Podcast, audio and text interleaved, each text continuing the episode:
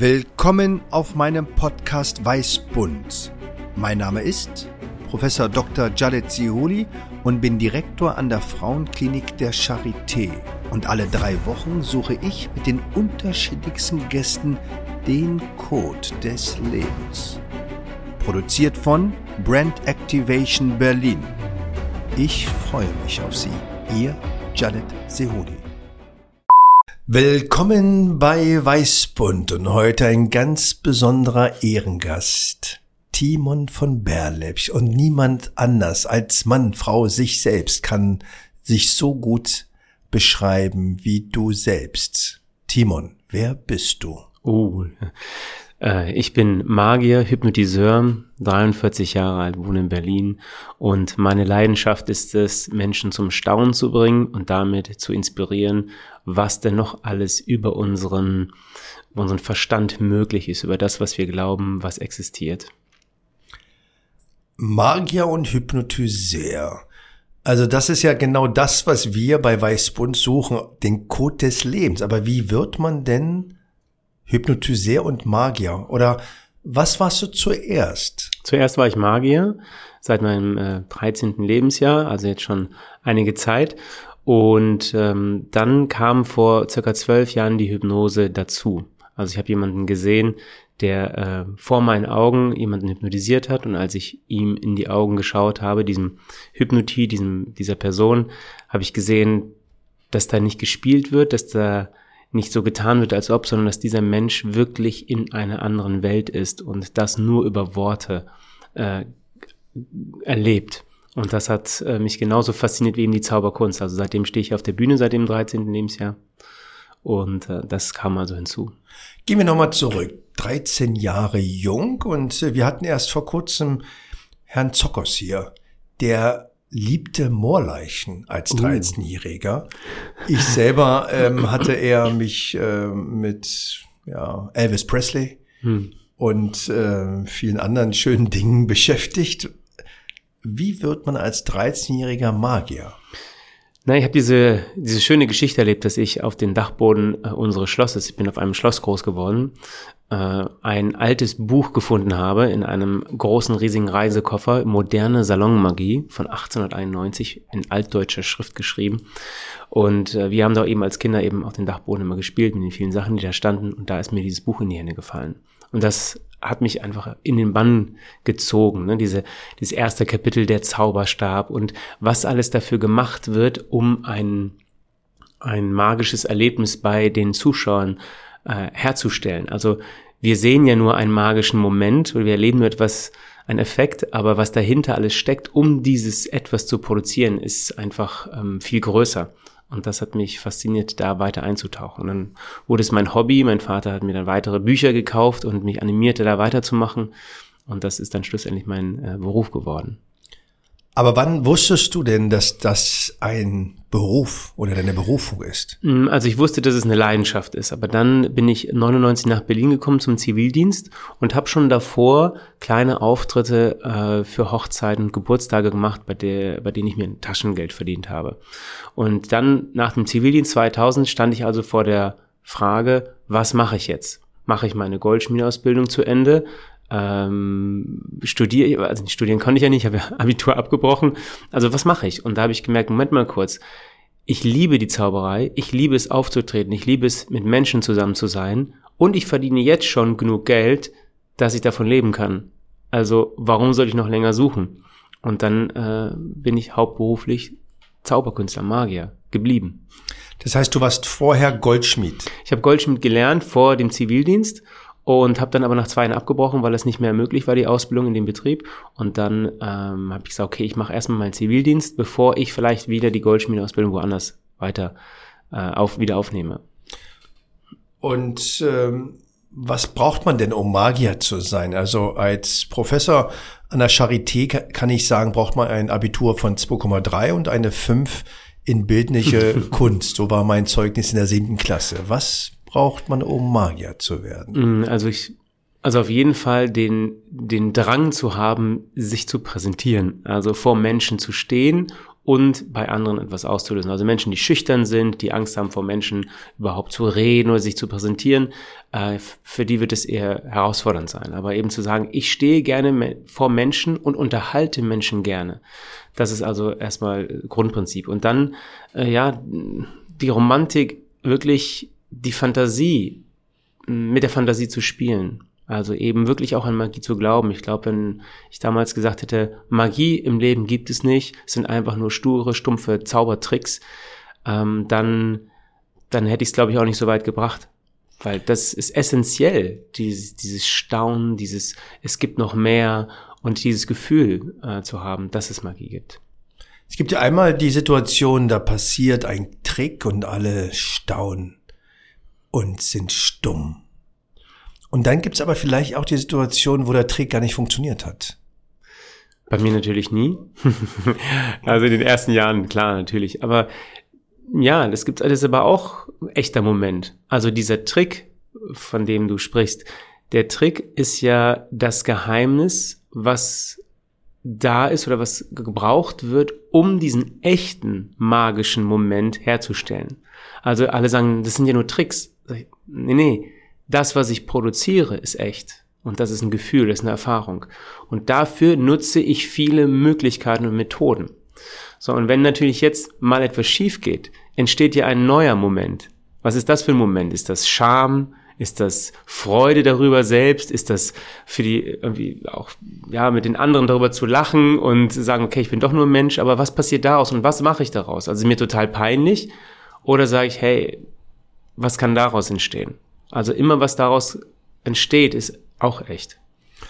Und wie gehst du damit um? Also auch ich halte hunderte von Vorträgen, aber man hat immer wieder eine Situation, wo man denkt, oh, man ist ja ganz knapp beim Lampenfieber oder ist außerhalb seines Redaktionsplanes.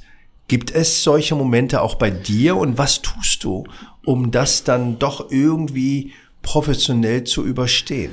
Also einmal wissen die Zuschauer nicht, wo ich hin will. Also als Magier weiß ich nicht, was das Ende, also wissen die Zuschauer nicht, was ist das Ende eigentlich? Wie geht das Zauberkunststück der Moment aus? Das heißt, wenn ich also merke, okay, so wie ich es geplant habe, äh, so kann ich nicht enden, kann ich es ja immer noch drehen in eine andere Richtung. Dann wird es vielleicht ein bisschen holpriger, aber zum Schluss kann ich immer noch was produzieren, was trotzdem magisch ist, auch wenn es nicht die erste Idee ist.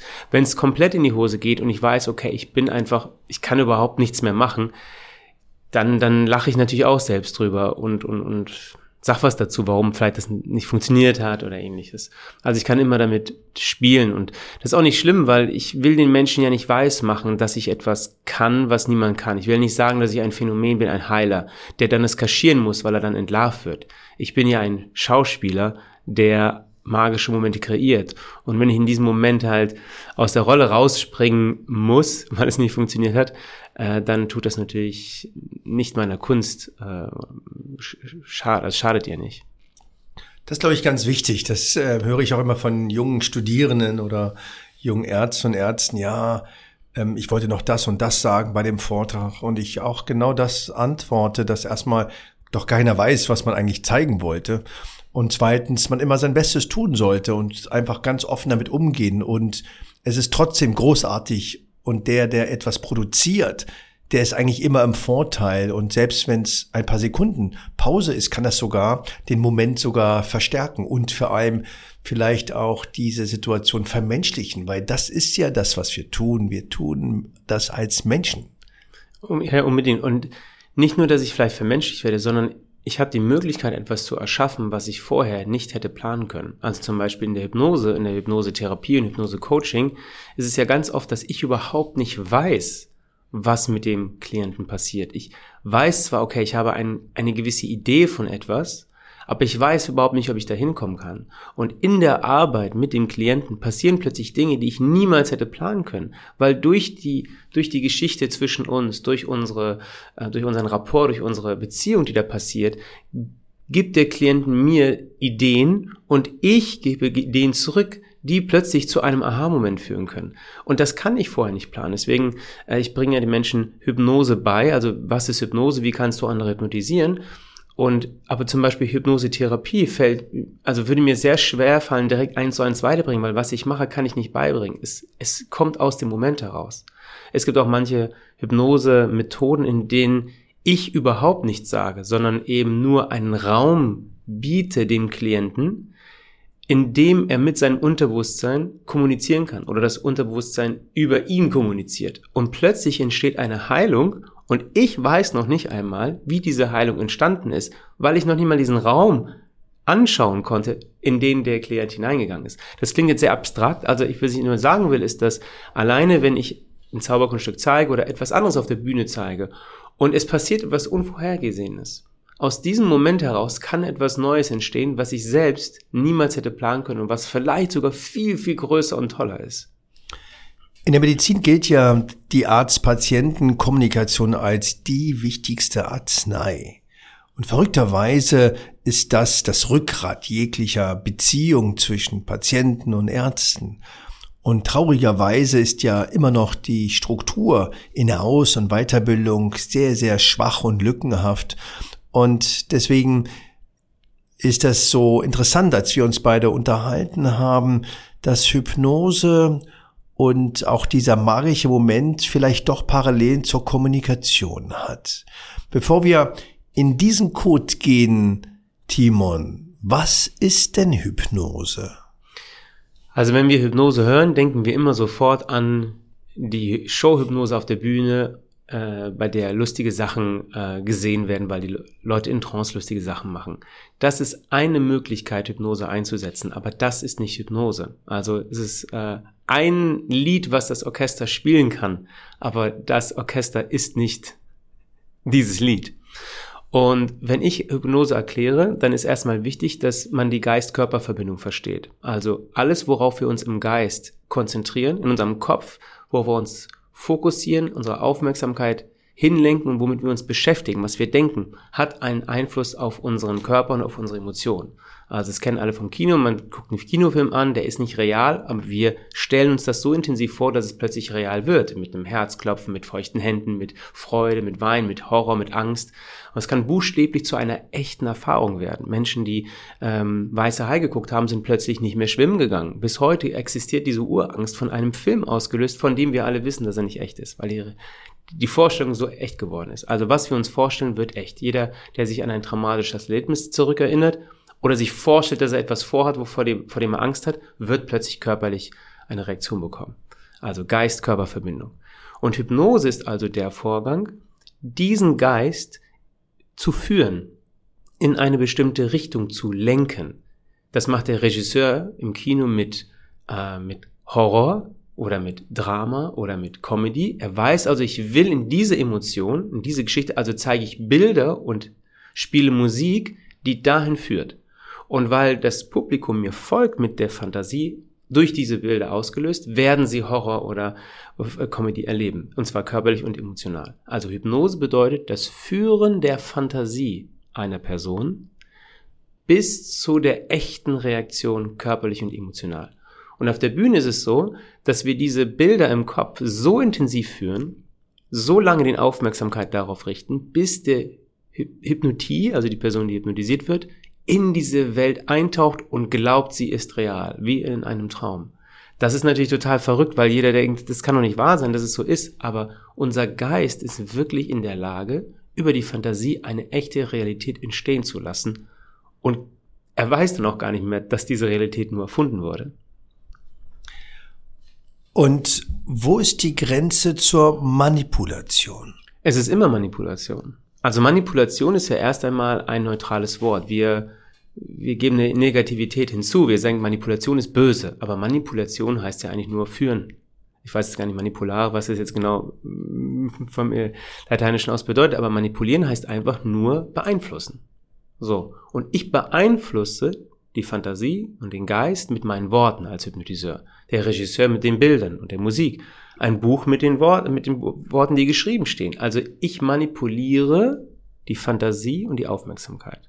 Wenn sich jemand davon führen lässt, manipulieren lässt, wird er etwas Echtes spüren. Das kann man böse anwenden, wie Hitler das gemacht hat. Er hat Massenmanipulation betrieben, indem er starke Bilder, starke Wortwahl, äh, wie er trainiert hat, seine Körpersprache einzusetzen, um die Menschen in diese Fantasie von seiner Vision zu führen, dass sie begeistert waren.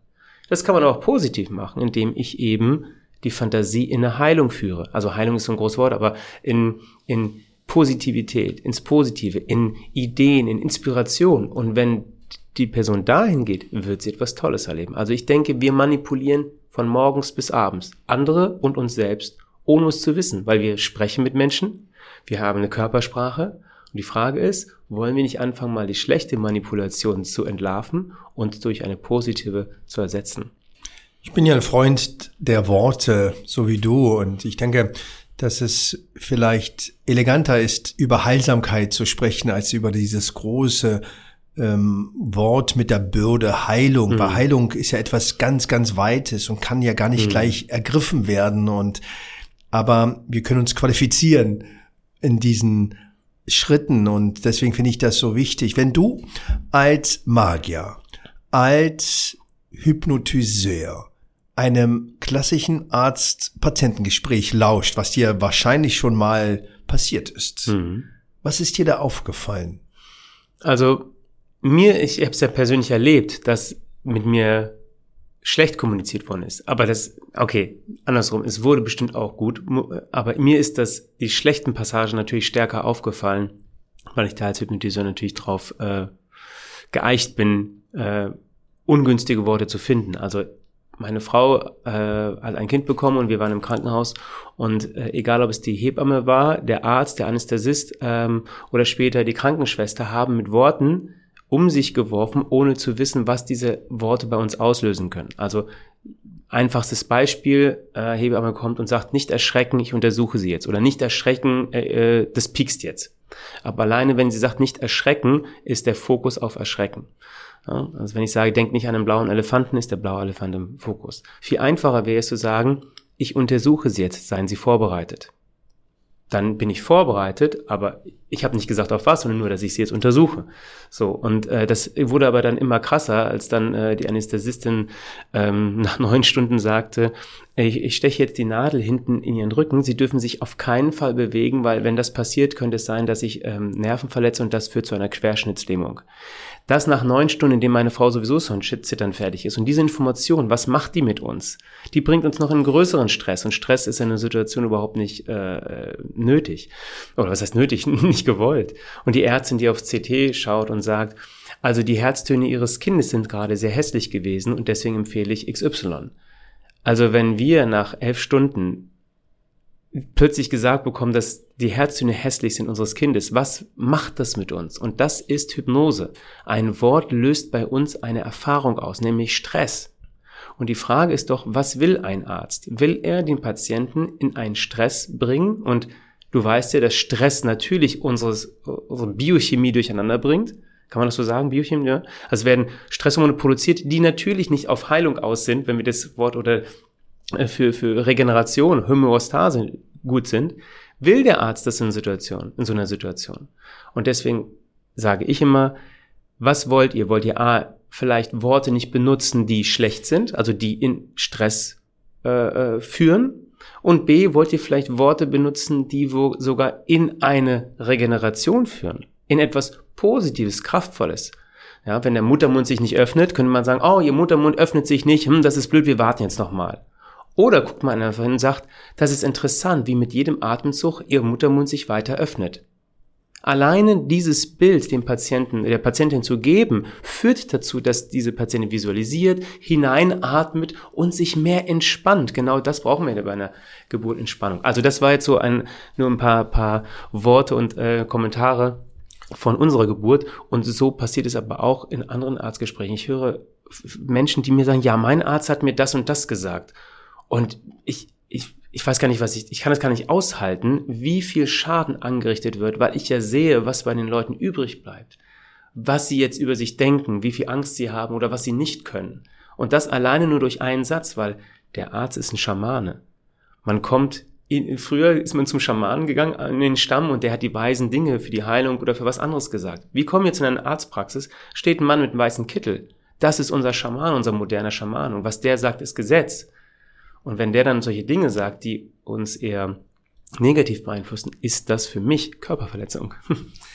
Da fallen mir zwei Dinge ein. Einmal bei unseren letzten ähm, Gesprächen hat der Wolfgang Kohlhase gesagt, der Arzt braucht keine Einführung. Es gibt Berufsgruppen, die brauchen keine Erklärung. Die brauchen keinen Herold, weil der Arzt weiß, ist klar, was der zu tun hat und welche ähm, Intimität und auch Vertrauensebene er bewirkt. Mhm. Und das ist das, was du sagtest, dass eben allein schon die nonverbale Kommunikation so groß ist. Und deswegen finde ich das so spannend, weil die Medizin hat sich eben verändert. Einmal durch die Digitalisierung und aber auch durch die Sorge vieler Mediziner, verklagt zu werden wegen Informationen, mhm. Aufklärung. Man geht davon aus, dass jeder dritte Arzt mindestens einmal im Leben verklagt wird. Mhm. Und zwar in der Regel immer um die Aufklärung und ja, Alternativdarstellung der medizinischen Maßnahme. Und deswegen glaube ich, kann das auch Einfluss haben, dass einmal die Patientinnen und Patientenperspektive vergessen wird und man eben mit dem Negativen unbedingt beginnt, um sicherzustellen, dass das auch gehört wurde und gesagt wurde. Mhm. Aber das, was du gerade auch in diesem schönen Beispiel demonstriert hast, zeigt auch, dass man eigentlich sich daran messen sollte, was bei dem Menschen ankommt und nicht nur, was ich alles gesagt habe. Und rein juristisch, ohne das zu wissen, aber mein Bruderherz und viele meiner äh, Neffen sind ja Anwälte, ähm, werden mir, denke ich, äh, zustimmen. Sie sagen es ja, also sie haben ja aufgeklärt. Also das heißt, die Komposition, die Priorisierung, die Betonung, das obliegt ja letztendlich in einem freien Raum. Und am Ende des Tages will der Mediziner und die Medizinerin ja die Beziehung, das Verhältnis, den Vertrag, um eine bestimmte Maßnahme einzuleiten, um diese Heilsamkeit oder Behebung der Problematik eben starten zu dürfen, also eine mhm. gemeinsame Entscheidung zu treffen und das klingt immer ganz ähm, elitär, aber man spricht von sogenannter partizipatorische Entscheidungsfindung, mhm. wo eben beide Partner eine Entscheidung mitgestalten. Und da geht's natürlich um die Motivation und auch um die Demotivation der Mediziner. Und deswegen finde ich das so schön, dass man eben erstmal sich die Beziehung bewusst macht und zweitens Natürlich kann man aufklären, aber man kann auch sagen, und das hatte ich ja von dir auch gelernt, dass man auch zeigt und auch sich wünscht, auch menschlich, das wollen wir alle, sich auf das Gute zu konzentrieren. Und natürlich kann es das passieren, dass man eine Querschnittslähmung bei einer sogenannten PDA, also einer Periduralanästhesie, also einer, einer Betäubung im Bereich der Rückmarksnerven eben erfährt, aber das ist extrem selten. Also es ist wahrscheinlich leichter Lotto zu gewinnen, aber nichtsdestotrotz ähm, bleibt das ja manchmal hängen. Ja, und das hat, glaube ich, gar nicht damit zu tun, dass du so sensibel bist und äh, Magier und Hypnotiseur bist, aber das gehört dazu. Und was fällt dir auf als Magier, wenn du einem Arzt begegnest? Naja, also erstmal sind alle Ärzte Magier und alle sind Hypnotiseure, weil der Kunde, der Patient kommt erstmal zum Schaman und der kann Dinge, die können wir nicht. Also ich gehe immer noch mal in, früher zu den Stämmen zurück. Da ist der Medizinmann, der hat Kontakt zur Anderswelt, der weiß Geheimnisse. Das ist ein Magier. Und der hat die Möglichkeit, Einfluss zu nehmen. Und Hypnotiseur sind wir, weil wir durch unsere Sprache, durch unsere Körpersprache Menschen manipulieren also ich sage jetzt wir, aber der Arzt macht es, ob er es will oder nicht. Und ich glaube, dass überhaupt die, die meisten Mensch, Men, äh, Ärzte von heute nicht wissen, wie stark sie manipulieren. Und dazu müssten sie aber noch vorher wissen, wie stark der menschliche Geist ist. Also wenn ich einem Arzt heute sage, ich kann durch nur durch Worte jemanden am Stuhl festkleben lassen, dass er sich nicht mehr bewegen kann. Und das kannst du. Ja, das, das ist leicht, das ist ganz leicht. Ich kann nur durch Worte jemanden den Namen vergessen lassen. Nur indem ich mit ihm spreche. Jetzt müsste jeder Arzt sagen, ja, ich weiß, dass es geht. Das müsste jeder Arzt machen, weil er sich damit beschäftigt hat, dass der Geist eine körperliche Reaktion hervorrufen kann. Das werden aber nicht alle Ärzte sagen. Nee, aber deswegen sage ich ja, die meisten Menschen wissen es nicht, aber die Ärzte müssten es wissen, wie stark dieser Geist ist. Weil dann wissen sie, dass sie mit ihren Worten diesen Geist aktivieren. Und ich habe das ja erlebt, dass du gestandene Frauen, gestandene Ärzte, speziell gestandene Frauen, in ja. einem Stuhl letztendlich ja, festfahren ließest obwohl sie aufstehen wollten und sie waren auch nicht jetzt betäubt und sie genau. hatten auch nicht geschlossene Augen. Sie konnten atmen, sprechen, aber sie konnten mit deiner Handbewegung in Distanz hm. sich nicht mehr von dem Stuhl genau. heben. Und das ist eine der leichtesten Phänomene, die man ausdrückt. Ich meine, ich kann, ich kann machen, dass diese Menschen Dinge nicht mehr sehen, die vor ihnen sind oder unsichtbare Elefanten plötzlich sehen Einhörner. Ich kann helfen, dass der Geist von dieser, von dieser Person Dinge halluziniert. Ich kann die ganzen Sinne verändern lassen. Das macht der Geist. Aber ich als Hypnotiseur helfe nur diesem, diesem Kopf, das entstehen zu lassen. So. Und wenn ich jetzt also als Arzt stehe und ich weiß, was ich jetzt sage, kann eine körperliche Erfahrung, emotionale Erfahrung auflösen, äh, herstellen beim Klienten, dann kann ich mir überlegen, welche Erfahrung will ich denn? Will ich denn eine positive, optimistische und zuversichtliche Haltung haben? Weil genau die ja Einfluss hat. Ich weiß, äh, diese Selbstheilungskraft äh, Kräfte oder diese Selbstheilungskraft ist bei vielen Ärzten so ein rotes Tuch. Aber wir haben ja die Erlebnisse, wir haben ja Belege dafür, dass plötzlich Menschen sich heilen, obwohl kein Arzt weiß, wie das geht. Das kann man sagen, es war Zufall. Aber was haben diese Menschen gemacht? Das, waren sie zuversichtlich, optimistisch, haben sie ihre Fantasie auf, auf Heilung gerichtet? Haben sie das getan? Und wenn ja, dann hat doch da irgendwas mitgespielt. Und ich als Arzt kann diese Kraft, was auch immer das für eine Kraft ist, die in uns wohnt, die uns unterstützt, die ein Milieu schafft, in dem vielleicht nur einfach der Körper, das Immunsystem gut arbeiten kann, kann ich unterstützen. Und ich finde, das ist die Aufgabe eines, eines jeden Arztes, das zu tun. Und du hast recht, rechtlich sind wir, ist der Arzt gezwungen, das zu tun. Und solange eben diese Rechte nicht das auch verstehen, was ich hier gerade sage, müssen wir uns daran halten, muss der Arzt sich daran halten. Aber er kann es, wie du sagst, auf verschiedene Art und Weise. Man kann es wegsprechen, so dass derjenige es auf jeden Fall gehört hat, der Patient, wegsprechen über die Risiken, aber den Fokus ganz klar auf die kraftvollen, auf die Ziele zu setzen. Alleine, dass ich meinen Fokus woanders drauf setze, wird den Fokus natürlich auch vom Patienten setzen. Ja. Wir kennen immer wieder so solche Gespräche, wo Patienten eben auch wirklich verbittert und sauer und wütend sind, dass der Arzt oder die Ärztin gesagt haben, es ist ausgeschlossen, dass sie länger als ein Jahr leben. Das ist für mich ein Fluch.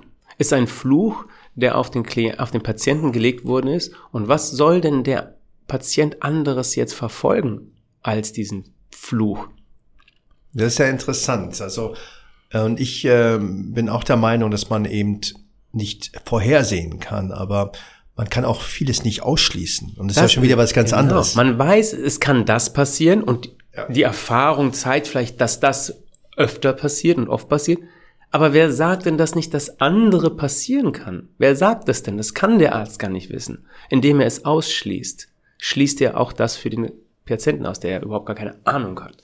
Deswegen sage ich zu den Menschen immer, hör dir das an, aber wenn es in eine Richtung geht, die dir nicht gut tut, stoppe es und sage und stell die Frage, was für Möglichkeiten habe ich denn? Was kann ich tun, um das zu unterstützen? Was können Sie mir jetzt raten? Und gar nicht hören. Also genau bei der Geburt war es dann so, als dann irgendwann hieß es, okay, Notkaiserschnitt, hat plötzlich die Ärztin angefangen, uns zu erzählen, was der Kaiserschnitt alles für Risiken birgt und was passieren kann. Und ich habe sie sofort unterbrochen. Ich sage, jetzt reicht's. Sie sagen keinen Ton mehr. Aber ich muss, nee, Sie müssen gar nichts. Wir unterschreiben jetzt, Sie müssen gar nichts und ich will, dass Sie jetzt sofort still sind. Meine Frau war fertig. Ich wollte das auch nicht. Und als sie angefangen zu reden, habe ich das sofort unterbunden. Und ich wurde auch richtig sauer. Da hat sie auch gemerkt, dass ich jetzt nicht weiterreden kann. Und ich, ich unterschreibe jetzt, klären Sie uns nicht auf. Weil alleine das ja schon das ganze System dahin führt. Ja, das Recht auf Nichtwissen ist genauso hoch wie das Recht auf Wissen. Jeder Mensch muss das für sich selbst ähm, auch beschreiben und vor allem ist das auch Mündigkeit. Und das, was du sagst, also natürlich klären wir über den Kaiserschnitt auf, aber es gibt ja auch erstmal einen Grund, warum man den macht. Und zwar, weil man das wunderbare Leben des Kindes äh, vielleicht retten oder erhalten möchte in dem Sinne. Und deswegen sind dann die anderen Dinge völlig nebensächlich, unabhängig davon, dass man eben, ähm, eben sich manchmal eben entlasten will. Mhm. Ja. Jetzt nochmal mit der Frage, und das finde ich großartig mit diesem Fluch, finde ich total sehr, sehr stark. Das ist natürlich nichts, was ein Mediziner will, aber äh, ich finde diese Worte wichtig, weil du gezeigt hast, was für eine Kraft da drin ist. Und jeder weiß, dass ein Fluch klebt.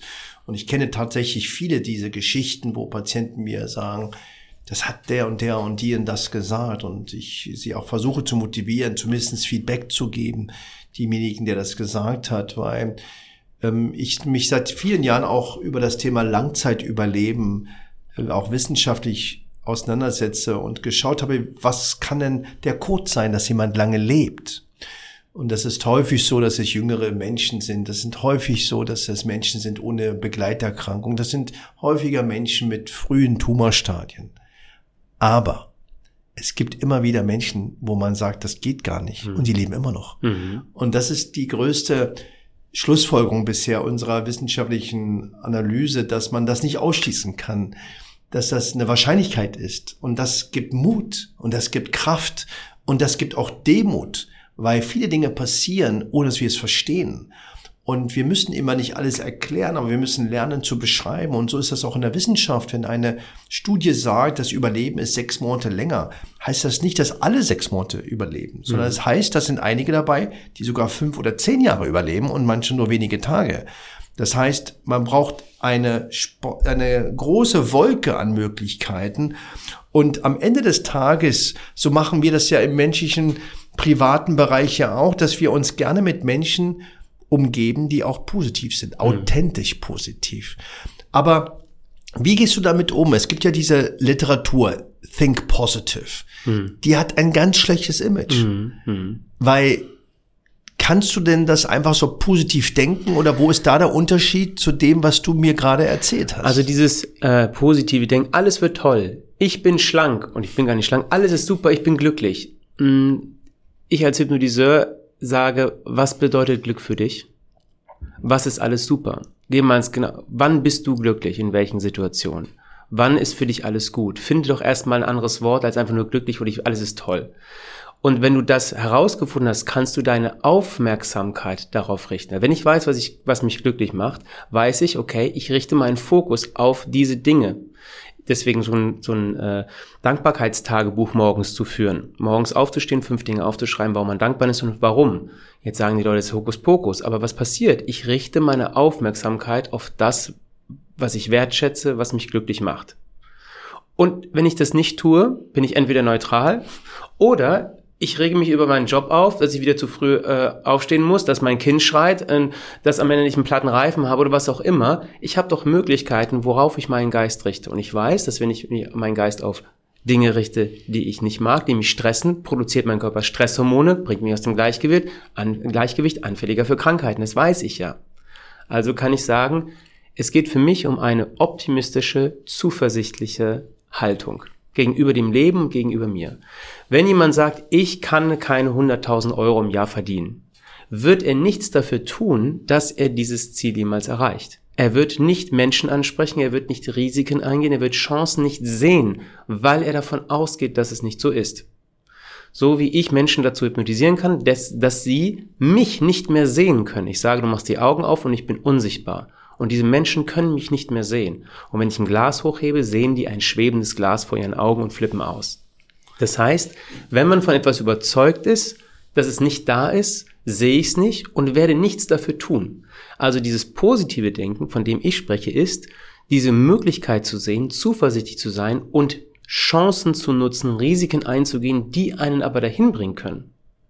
Weil wenn ich von Anfang an sage, es ist nicht so, dann werde ich nichts tun, ich werde keine Energie entwickeln.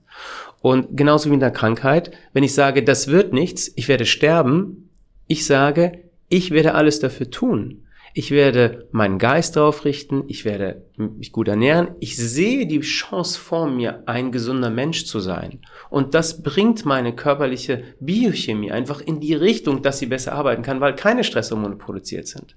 Also dieses, ich würde immer gerne dieses Positive in in äh, zuversichtlich und optimistisch austauschen. Weil das immer Möglichkeiten bereithält. Und ist denn aber jetzt das Rückgrat dieser Hypnose, ist das dein Geist und dein Optimismus oder ist das der Geist und der Optimismus des, wie hast du ihn genannt, Hypnotie? Des Hypnotis, äh, also der, der hypnotisiert wird. Wie heißt Person? das Wort? Hypnotie. Hypnotie. Aus, englisches Wort oder Hypnotisant auf Deutsch, aber gut, ich sag Hypnotie, ja. Das höre ich zum ersten Mal. Ja. Äh, Die Frage ist, verstehe ich nicht ganz. Das heißt, also ich, Wie viel Eigenanteil ich braucht man? Okay, ich richte den, die Aufmerksamkeit des Hypnotis auf das Offensichtliche, äh, auf das äh, Zuversichtliche und Optimistische. Das heißt, wenn ich sage, okay, du willst glücklich sein, okay, was bedeutet Glück für dich? Äh, ja, wenn ich mich gut fühle. Wann fühlst du dich gut? Okay, wenn ich mich gut fühle, wenn ich mit meinen Kindern zusammen bin. Okay, dann wissen wir schon mal, ich habe ihn darauf geführt, dass nicht Glück irgendwas ist, was ich nicht anfangen kann, sondern wenn ich mit meinen Kindern glücklich bin. Okay, wie kannst du mehr Glück in dein Leben bringen? Hm, indem ich mehr mit meinen Kindern zusammen bin? Okay, kannst du das? Nee, das kann ich nicht. Wieso kannst du es nicht? Ja, weil ich äh, muss 20 Stunden arbeiten oder 10 Stunden pro Tag arbeiten, die Kinder schlafen. Okay. Ist es möglich, dass du dir ein, zwei Stunden wegnimmst, um dahin zu kommen, dass du Glück spürst? Hm, ja, könnte ich hinkriegen. Okay, lass uns mal überlegen, was könntest du tun? Und jetzt arbeite ich mit seinem Geist, dass er plötzlich Möglichkeiten sieht. So, so eine Art Coaching, ja. Das heißt, ich, ich führe ihn immer in die Richtung, dass er etwas kann. Ähm, ich habe dieses schöne Beispiel, wenn du in ein Taxi steigst und das, der Taxifahrer fragt dich, wo willst du hin? Und du sagst, äh, auf keinen Fall nach Bremen. Sagt der Taxifahrer, okay, wo wollen Sie hin? Und auf keinen Fall nach Hamburg. Wo bringt der Taxifahrer dich hin? Er kann dich nirgendwo hinbringen, weil du es ihm nicht gesagt hast. Wenn ich also den Leuten sage, äh, wie willst du dich fühlen? Ah, ich will weniger Angst haben. Okay, weniger Angst. Was willst du denn fühlen? Ja, ich will äh, mich nicht so oft bewerten. Okay, wie willst du dich aber fühlen? Dann sagen sie mir die ganze Zeit, was sie nicht wollen. Aber dann kann das Unterbewusstsein, das ganze System nicht sagen, wo es hin soll, wie es dich unterstützen kann.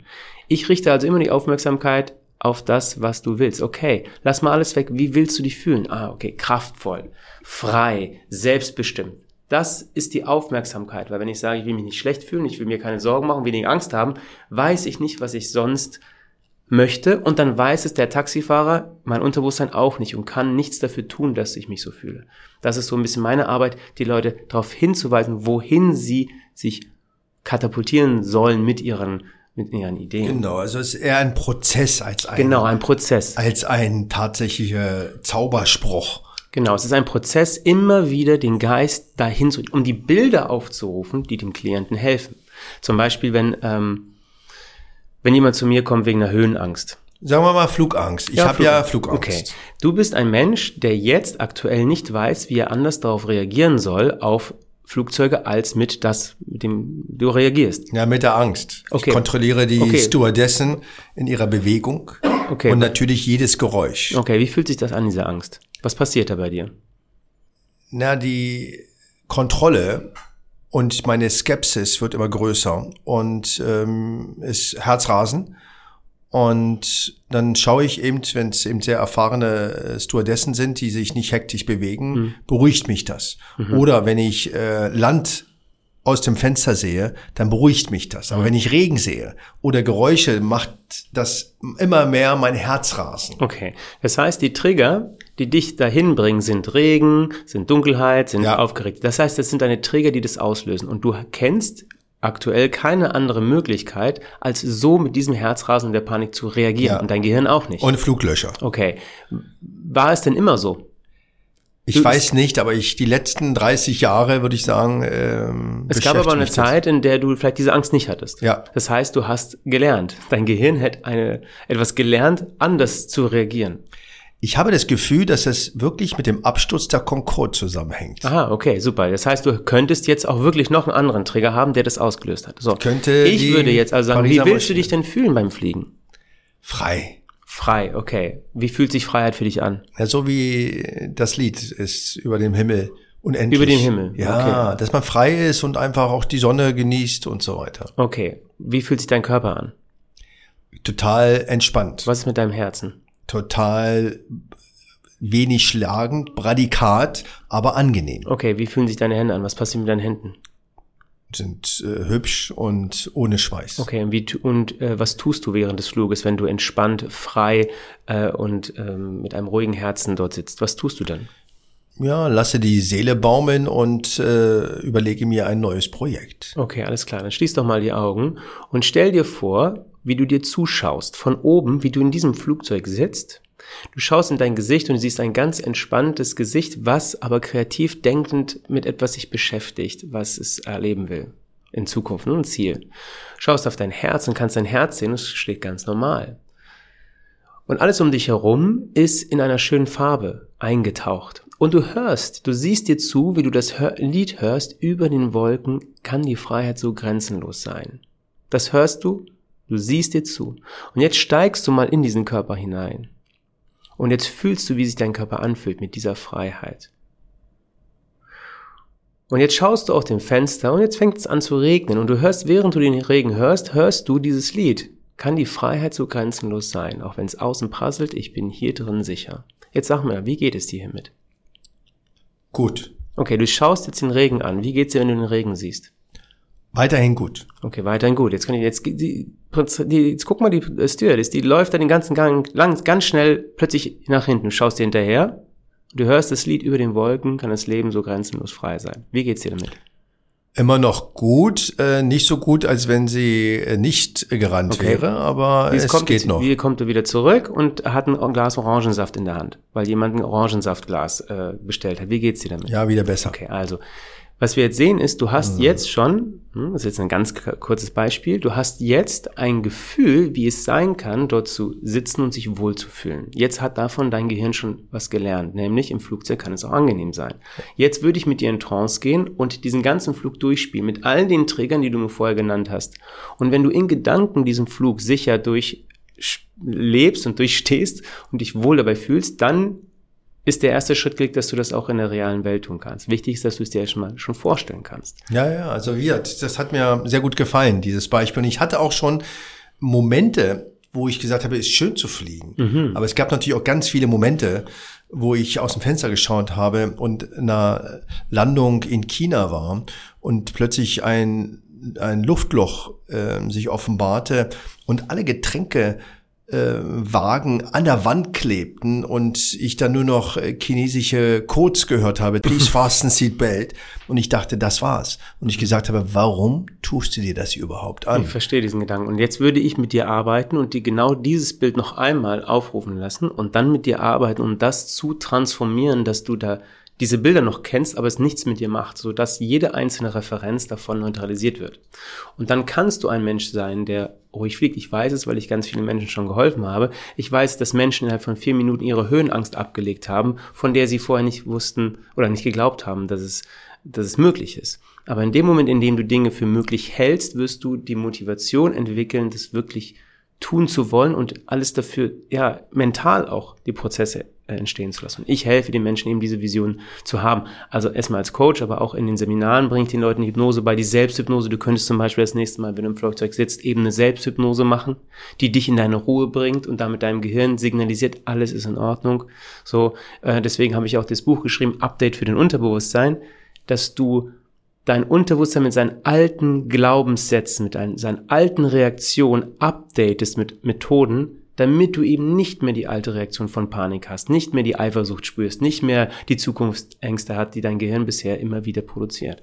Ja, also ich finde das wirklich großartig, das ist wirklich auch sehr praxisbezogen äh, dargestellt und vor allem, was du sehr schön zeigst, dass es um den Dialog geht und also deswegen auch der Code und auch die Ähnlichkeit zum Mediziner, der ja auch nicht nur einfach eine Diagnose schmeißt, sondern jemand abholen sollte und wie du auch zeigst, auch in dieses Rückfragen und dieses Empowerment, das ist auch Empowerment, mhm. seine eigenen Emotionen, seine eigenen Stärken, aber auch Schwächen wahrzunehmen selber. Und das ist ja, ähm, glaube ich, auch einer der Gründe, warum Hypnose erstmal so schlecht dasteht in der Medizin, weil man wenig davon weiß und sich mhm. auch nicht traut, genau, genau. Wie ist das denn aber? Ähm, kann man denn wirklich jeden Menschen hypnotisieren oder gibt es Menschen, die eine so starke Abwehr haben, wo man sagt, hm, das ist sehr unwahrscheinlich, dass das funktioniert. Also ähm, hypnotisierbar zu sein ist eine Fähigkeit. Das heißt, manche Menschen haben ein, sind Naturtalente, die können extrem schnell in ihren Bewusstseinszustand verändern durch die Hilfe eines Hypnotiseurs. Und andere brauchen Training. Andere brauchen Übung, um darin besser zu werden. Wie manche Menschen besonders gut singen können, ohne was dafür zu tun, und andere brauchen Übung, um so gut zu werden. Letztendlich aber hat jeder die Fähigkeit. Es ist ein, ein natürlicher Vorgang unseres Gehirns, eben mit Fantasie etwas auszulösen. Und ich mache immer das Beispiel, wenn du gerne ein Kino guckst, Filme guckst, bist du hypnotisierbar. Weil Aber du brauchst Vorstellungskraft dafür. Und wenn, okay. ne, also Schizophren, man sagt so zwei Prozent der Menschheit ist nicht hypnotisierbar. Also eine Schizophrene, die in ihrer eigenen Welt leben, in die du nicht führen kannst, die ihre eigene Welt bauen.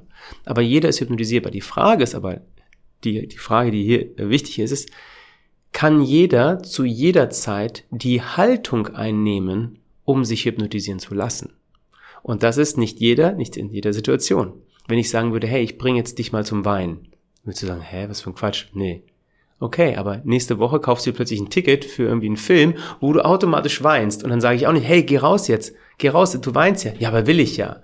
Das heißt, manchmal ist deine Haltung, okay, ich will, ich habe eine Motivation, weil der Film ist toll, oder ich habe keine Motivation. Das heißt, die Situation ist extrem wichtig, der Mann, die Person, die das macht, aber jeder ist möglich, jeder ist in der Lage, sich Dinge vorzustellen. Und wenn du die gleiche Haltung einnimmst, wie in einem Kinofilm, ich schaue mir etwas an, was nur in meinem Kopf entsteht und nicht real ist, bis es plötzlich real wird, weil ein Kinofilm wird ja real. Wenn du diese Haltung ein, äh, trainieren kannst, dann bist du hypnotisierbar. Und das können manche sofort und andere brauchen Übung. Würdest du so weit gehen, dass wenn ich sage, ich kenne die und die Person, die nach zehn Minuten immer weint im Film, ist die sehr geeignet? Nicht immer, weil wenn sie mit mir redet und sie sieht keine Motivation, mit mir zu arbeiten, dann wird sie da sich da nicht hinbewegen. Ja, es ist ja immer ein Zusammenspiel. Ich bin ja nur, der Tänzer, der führt, aber wenn, wenn meine Partnerin nicht mitkommt, diese Schritte, dann kann ich nichts tun. Also, aber jemand, der sehr emotional ist, der hat auf jeden Fall schon eine gute Prädisposition, nämlich offen für Emotionen zu sein. Aber wenn ich, wenn, wenn das Ziel nicht genau bekannt ist, dann wird sie auch nichts machen. Also wenn ich jemandem sage, hey, ich klebe dich jetzt am Stuhl fest, ist vielleicht die Motivation nicht so hoch, als wenn ich sage, hey, in zehn Minuten bist du nicht Raucher. Dann, dann ist eine andere Motivation, um mitzumachen. Das bedeutet, dass auch wenn du jemanden hypnotisierst, das nicht unbedingt bei der ersten Sitzung machst. Doch, ich hypnotisiere auf jeden Fall bei der ersten Sitzung, aber ich werde bei der würde bei der ersten Sitzung vielleicht nicht gleich eine Regression in die Kindheit oder irgendwas machen, was vielleicht sehr emotional ist, weil wir erstmal unsere Beziehung stärken dürfen und die Person erstmal lernt, vielleicht in Trance zu gehen. Wenn sie bei der ersten Sitzung sofort schon ganz tief in Trance geht, dann kann ich vielleicht schon ein bisschen weiter gehen, aber äh, das darf natürlich auch trotzdem langsam angegangen werden. Aber ich habe ja auf der Bühne, äh, nehme ich Menschen auf die Bühne, die habe ich noch nie gesehen und drei Minuten später liegen sie da äh, im Stuhl ähm, und sehen aus, als wenn die irgendwie schlafen würden, aber sie sind halt hypnotisiert. Das geht ja auch sehr schnell. Es kann ja wirklich sehr, sehr schnell gehen. Wie ist das im privaten Bereich? Jetzt hast du Freunde, Partner und so weiter, die mit dir in Streit sind zum Beispiel. Wie hast du das Gefühl, dass sie dann immer glauben, oh, jetzt macht er Hypnose? Oder setzt du die dann auch ein in diesem Streit oder in diesem Konflikt oder bist du da eben privat? Naja, also äh, wenn ich wenn ich mich mit meiner Partnerin oder mit jemandem streite, dann, äh, also sie würde das ja total durchschauen, wenn ich jetzt anfange, plötzlich mit einer hypnotischen Sprache zu sprechen. Würde sagen, was soll der Quatsch, ja? Aber was ich natürlich ständig mache, ist auf meine Wortwahl zu achten, weil das Hypnose ist. Ich kann ja mit meinen Worten ganz viel anrichten und ich überlege mir, was will ich erreichen? Das ist ja das, das Wichtigste ist immer die Frage, was will ich erreichen? Will ich meinen Partner einfach nur verletzen? Oder will ich, dass wir zusammenkommen? Was, was ist mein Ziel? Und danach wähle ich natürlich die Worte. Auch wenn vielleicht ich zwischendurch irgendwie Lust hätte zu sagen, du bist ein Arsch, also bei meiner Partner nicht, aber bei jemand anderen, äh, weiß ich, dass das aber etwas bewirkt, was ich ja nicht will. Also achte ich darauf, da eben in diese Richtung nicht emotional zu werden, sondern eben meine Worte anders zu wählen. Und das ist schon Hypnose. Also das versucht ja auch der Mediziner, dass er eben professionell ist, rational ist ja, und selbst wenn die Wortwahl nicht die richtige ist, das zu reparieren. Bist du auch so rational, dass du ständig deinen Geist und deine Sprache so kontrollieren kannst, dass dir eben das ein oder andere nicht passiert, was jemanden ohne dieses Wissen und ohne diese Kompetenz nicht auch tun würde?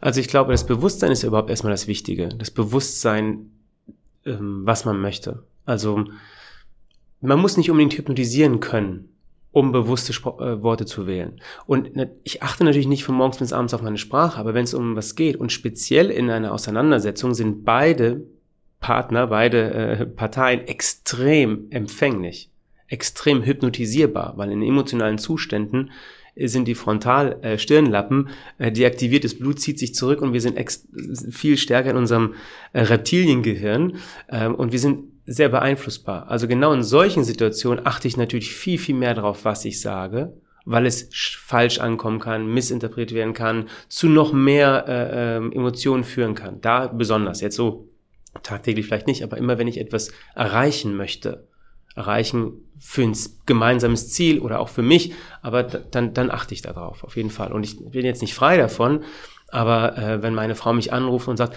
boah, es ist so schlimm, hier gibt's rote Ampeln, ich sitz im Stau, ich bin zu spät losgefahren, es ist alles schlimm, dann wäre es ja ganz leicht zu sagen, ja, unmöglich, es kann doch nicht sein, ja, und jetzt hat mir jemand noch einen Strafzettel gegeben, das gibt's doch nicht, diese blöden Polizisten, was fällt denen ein? Dann weiß ich, dass ich sie weiter in diese Wut, in diese Trauer hinein hypnotisiere.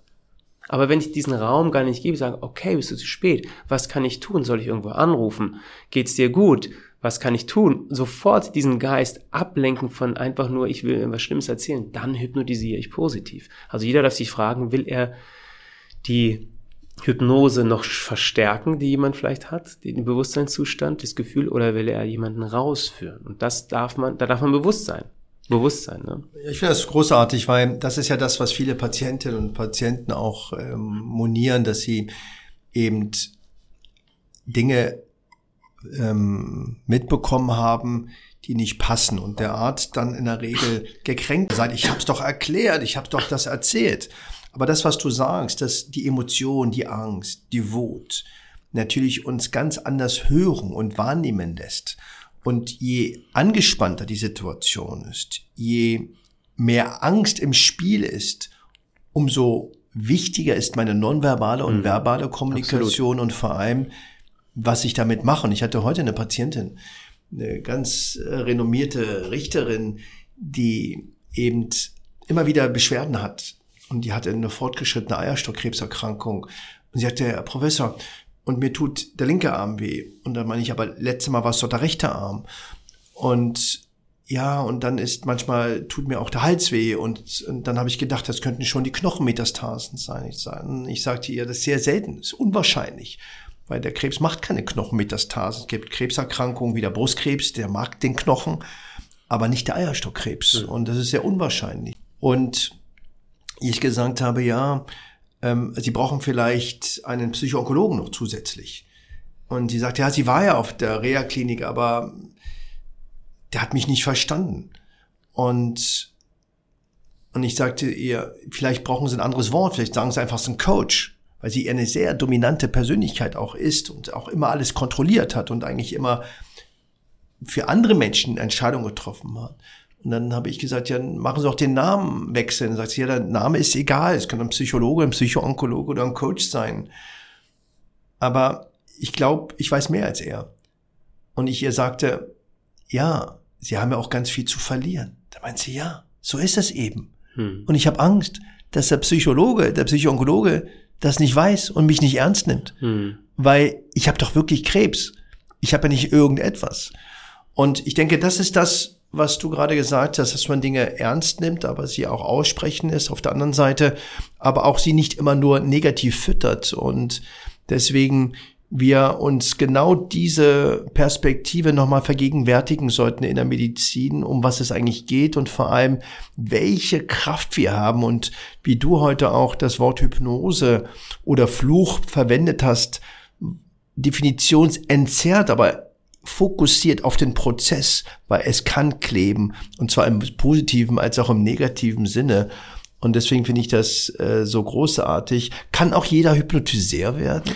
Also wir haben ja jetzt eigentlich mehr, weil das Gefühl, ein, ein Gespräch für Ärzte gemacht. So, nicht unbedingt. Also weil wir sagen, nicht wie unbedingt. redet der Arzt, aber was ich auch, also was ich sagen will, ist, dass wir ja alle, also oder als Hypnotiseur, wie wir andere hypnotisieren, wir sind Hypnotiseure mit uns selbst, Eben. weil wir mit uns den ganzen Tag sprechen und zwar über unsere Gedanken. Unsere Gedanken sind die Sprache des Hypnotiseurs.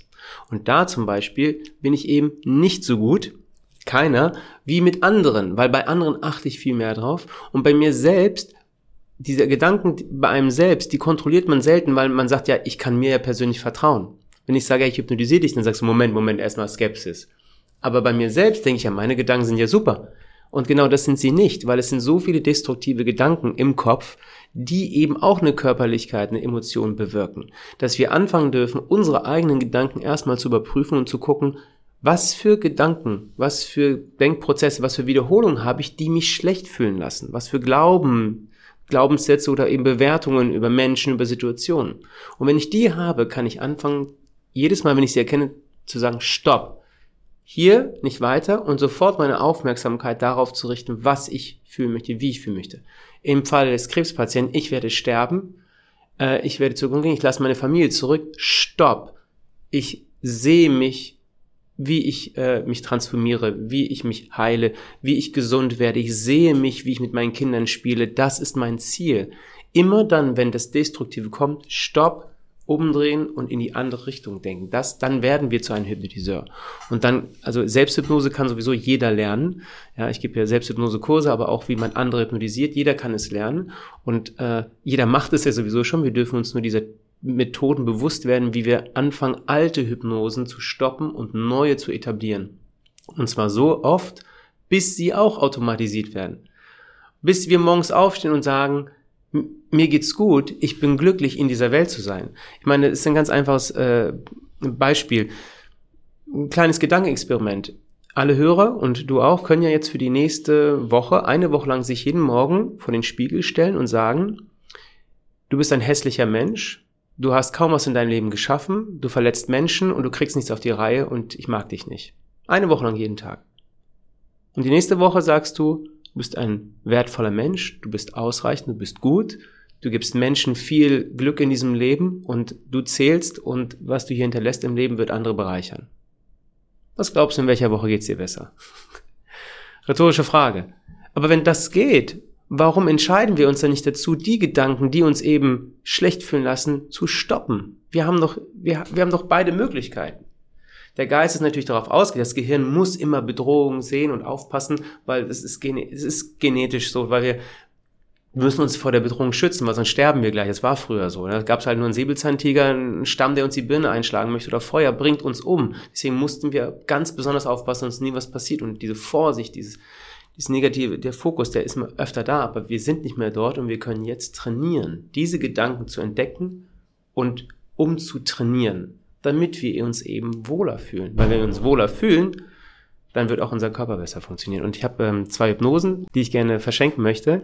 Und zwar einmal eine Hypnose zur Stärkung des Selbstbewusstseins. Wow. Ja, also mich kann jeden Tag sagen, ich bin schlecht. Oder ich höre diese Hypnose, in der ich mit dir spreche und du hörst eben, was, was du, was, wozu du in der Lage bist.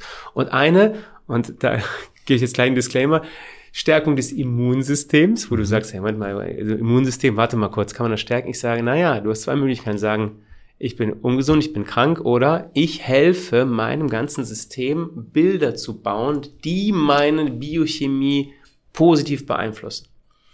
Und diese, diese Variante finde ich besser, als zu sagen, äh, ich bin krank.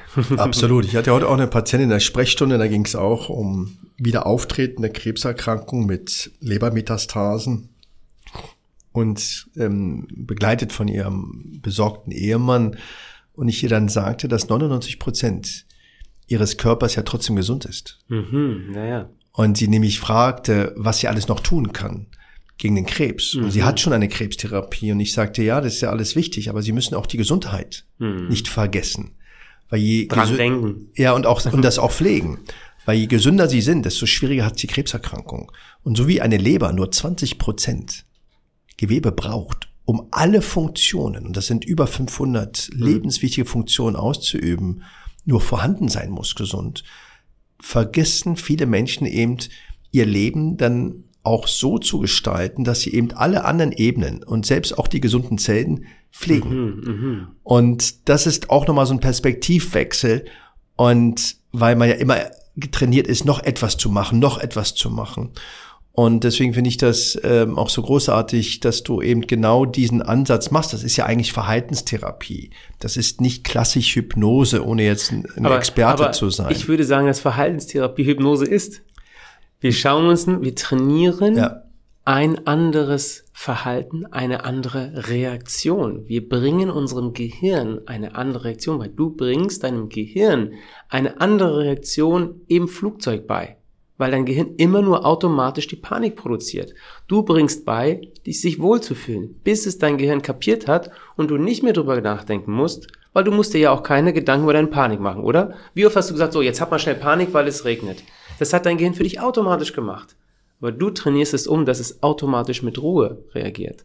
Und das ist Hypnose die Vorgänge im Gehirn führen. Absolut. Mit welcher Therapie auch immer. Das ist ja alles verschiedene Therapien, aber auch EFT-Klopfen, äh, Wingwave, was es auch alles gibt, ist für mich alles Hypnose mit einer anderen Methode. Ja, das finde ich auch so großartig, dass man nicht an diesem Wort klebt, sondern an dem Prozess. Hm. Also mich fragte letztens ein äh, junger Schüler, was ich lieber bin, Arzt oder Schriftsteller. Und ich sagte, ich könnte nicht Arzt noch heute sein, wenn ich nicht meine Schriftstellerei hätte. Weil ich brauche das als Freiraum, ich brauche das, um Dinge zu reparieren und auch mich fallen zu lassen in Geschichten, die ich selber kreiere oder die ich glaube kreiert zu haben. Was bist du lieber, Zauberer oder Hypnotiseur? Ich, ich mag beides. Ich mag die Kombination von beidem genau. Nur Hypnose wäre mir zu eintönig, vor Dingen auch zu wenig entertaining. Also die Hypnose ist für mich eine Methode, auf unterhaltsame Art und Weise die Phänomene unseres Geistes zu demonstrieren. Wenn Leute sagen, Showhypnose ist doof, dann sage ich, es ist Quatsch, weil Showhypnose ist die einzige Möglichkeit zu demonstrieren, wozu unser Geist in der Lage ist. Es gibt keine andere Möglichkeit. Nenn mir einen Bereich, außer vielleicht noch so ein Biofeedback-Gerät, wo ich was denke und dann sehe, dass sich da was äh, bewegt, aber wo kann ich zeigen, dass unsere Gedanken etwas auslösen? Du klebst fest, oh, ich klebe fest, du siehst ein Einhorn, oh, das ist ein Einhorn. Das ist die einzige Möglichkeit. Also, äh, ich nutze das eben zur Demonstration, ist auch unterhaltsam, aber es wäre auch immer das Gleiche. Und mit der Zauberkunst äh, kann ich diese ganzen verschiedenen Welten erschaffen, diese vielen magischen, staunenden Momente und, und ähm, Menschen begeistern. Und diese Kombination finde ich einfach großartig, weil ja, das ist das, ähm, was ich gerne machen möchte, Menschen begeistern. Noch eine Frage. Ich habe das ja gesehen mit deiner Showhypnose. Schon sehr beeindruckend, dass jemand seine Faust nicht mal eh öffnen kann, selbst für 50 oder 100 Euro nicht, dass er seinen Namen vergessen hat. Was passiert aber mit diesem Menschen nach der Show? Gab es jemand, der dich angerufen hat und gesagt hat, Timon, seitdem du das gemacht hast, ist es noch schlimmer und ich weiß nichts mit mir anzufangen und jetzt kann ich mich gar nicht mehr auf die Straße trauen Kennst du solche Geschichten? Nein, ich kenne keine. Keine Geschichten, in denen mich jemand angerufen hat. Und wenn eine Person das machen würde und sagen würde, hey, ich klebe jetzt plötzlich immer noch fest zu Hause am Stuhl, ich komme nicht mehr hoch, dann sage ich ja, dann hört ihr einfach auf daran zu glauben, dass da irgendwas zurückgeblieben ist, weil es ist nur der Glaube. Ich verändere keine, es ist keine Maschine, in der ich irgendwie ein Kabel durchschneide, sondern ich sage nur, stell dir mal vor, du klebst fest. Und wenn die Person weiterhin festlebt, dann sage ich, ja, dann stell dir doch vor, dass du aufstehen kannst. Und dann ist halt eine andere Idee. Was ich aber erlebt habe, sind Dinge wie, ich war in deiner Show, du hast mich auf die Bühne geholt mit zwei anderen und du hast äh, meinen Arm ganz steif werden lassen, so wie Superman, nach vorne ausgestreckt und Faust und hast gesagt, ich fliege durch Häuser, durch Wände, meinem Ziel entgegen und nichts kann mich aufhalten. Und dann habe ich gesagt, oh, und, und, und wie, wie komme ich da jetzt raus? Dann sage ich, hab ich, hast du mir zu mir gesagt, lass einfach los. Und in dem Moment konnte ich meinen Arm wieder bewegen. Seitdem habe ich keine Höhenangst mehr und auch noch drei andere Ängste äh, sind nie wieder aufgetaucht. Und das ist das, was ich am Anfang sagte. Hatte ich irgendeine Ahnung von diesen Ängsten? Null. Aber ich habe einen Raum geschaffen, in dem der Klient, die Person auf der Bühne, über diesem Ich kann alles erreichen, ich bin stark mit einem steifen, steifen Arm, nichts kann mich aufhalten. Ich kann meinen Arm zwar nicht beugen, aber ich weiß, dass ich so stark bin. Mit Ich lasse los und dadurch entspanne ich mich. In dem Moment konnte sie plötzlich, weil sie vielleicht in dem Moment an ihre Höhenangst gedacht hat, während sie da mit dem steifen Arm geflogen ist und dann losgelassen hat, ich lasse einfach mal los. Und plötzlich hat sie eine Transformation erlebt, die ich gar nicht wusste. Ich habe nur die, die, den Raum geschaffen. Solche Sachen sind mir häufiger passiert. Und ähm, ein kleines Mädchen ist zu mir gekommen, junges Mädchen. Kennst du mich noch? Nach einer Show. Und dann sage ich, äh, nee, was denn? Ja, äh, du hast mich mal auf der Bühne gehabt und dann äh, hast du mich zum Mathe-Genie gemacht. Das ist eine Zauberkunststücknummer. Und gesagt, äh, dass wenn ich das und das mache bei der nächsten Klausur, ich besser Mathe bin. Seitdem bin ich von einer 5 auf eine 3 runter in Mathe. Wahnsinn, ja. Und das ist einfach, das ist einfach das Schönste überhaupt. Wenn, wenn sowas passiert. Ja, ja. Also mich hat das schon sehr beeindruckt, was ich da bei dir gesehen habe, dass du über die Augen oder weiß nicht, durch welche Sinnesorgane du dann auch den Namen des Menschen, an den die Person gerade gedacht hat, aufgeschrieben hast, ohne dass sie vorher kanntest. Und das sah man auch, dass ihr keine Beziehung zueinander hattet. Ähm, aber es müssen ja auch Geheimnisse Geheimnisse bleiben, wie das funktioniert, ja, ja weil absolut. das ist eigentlich nicht zu erklären. Wir können ja mal, wenn du willst, ein kleines Experiment machen, auch mit den Hörern. Okay. Dass, äh, also außer äh, sie sind beim Autofahren, dann würden sie also rechts, alle stehen bleiben, mit der genau, rechts, ranfahren, rechts ranfahren oder eben äh, dieses Experiment äh, skippen. Und zwar ähm, ist eine Übung, eine auch eine Übung. Ich habe ja gesagt, man kann diese Empfänglichkeit trainieren. Wenn man es nicht gleich erlebt, dann heißt es nicht, dass man es nicht kann. Also jeder kann es lernen. Also dann äh, schließ doch mal deine Augen und auch du als Hörer schließ deine Augen. Und nimm einen tiefen Atemzug ein und aus. Und während du ganz normal weiteratmest, kannst du jetzt deine Augen entspannen lassen. Lass sie ganz schwer werden und entspann deine Augen und sei zuversichtlich und optimistisch, dass das so funktioniert. Lass sie so schwer werden und spann deine Augen so sehr bis zu dem Punkt, an dem du weißt, weiter kann ich sie nicht entspannen. Das ist die äußerste Entspannung.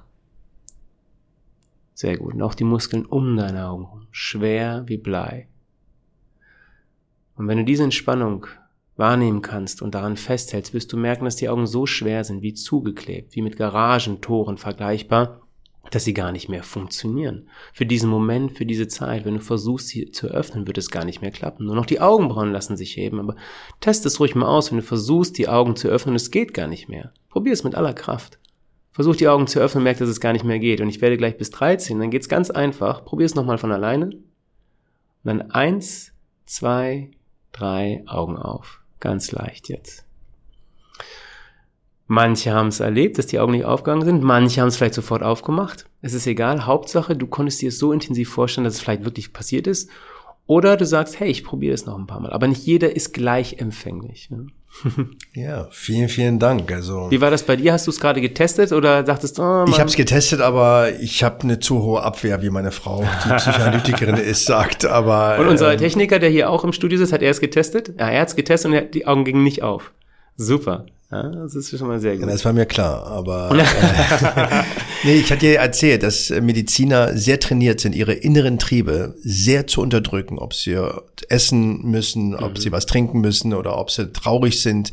Sie sind sehr trainiert, so eine Parallelwelt aufzubauen. Aber du guckst doch auch Filme an da, äh, die funktionieren.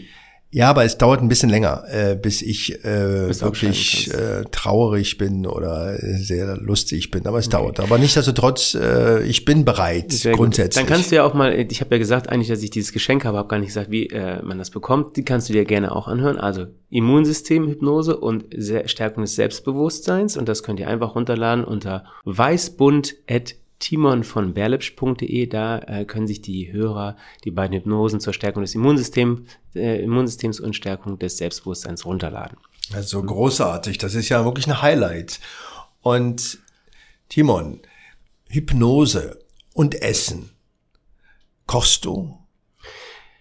Ich würde gerne mehr kochen. Ähm, ich gebe mir die Zeit nicht. Ich sage, oh, in der Zeit kann ich auch noch was anderes machen. Ähm, aber ich würde gerne mehr kochen. Ich kann es also äh, gar nicht, bis auf vielleicht drei Gerichte. Ähm, ich würde gerne mehr kochen wollen, ja. Und du bist ja auch jemand, der unheimlich viel schafft und immer neue Dinge schafft. Ja, du mhm. hast diese tollen Bücher geschrieben, du machst eben deine Shows, die ja auch nicht einfach mal so von der Hand gehen und du machst deine Kurse und machst wirklich viele, viele Dinge. Wo holst du dir aber deine Lebensenergie dominierende Quelle? Mm, also Ich ähm, gehe gerne auf äh, Festivals, so äh, Tanz- und Musik- und Kunstfestivals. Ich war zweimal beim Burning Man in Amerika, Africa Burn in Südafrika. Ähm, ich ähm, bin natürlich gerne mit Freunden zusammen. Ich muss sagen, die schönste, die glücklichsten Momente habe ich, wenn ich mit Freunden zusammen etwas erlebe. Also wenn ich ja mit denen schöne Sachen erlebe. Und äh, seit zwei Jahren habe ich ja einen, Sohn und wenn ich mit ihm zusammen bin, merke ich äh, schon immer wieder, wie wie fein doch unsere Umgebung sein kann und wie schön die Kleinigkeiten sind, über die man sich freuen kann. Also mein, mein Sohn sieht Dinge, die ich überhaupt nicht sehe und weist mich darauf hin und äh, sagt piep, piep, piep. Und ich sag, wo ist ein piep, piep, piep? Und guck einfach direkt über mir, über den, äh, über die Hütte bei den Erdbeeren sitzt da, äh, sitzen da zwei Tauben. Die habe ich überhaupt nicht wahrgenommen. Und alleine, dass er diese Vögel sieht, alleine diese Aufmerksamkeit, das, ähm, da merke ich schon, das ähm, ist Inspiration für mich äh, für, für viele verschiedene Dinge, ja. Und dann natürlich klar mit meiner Frau reisen.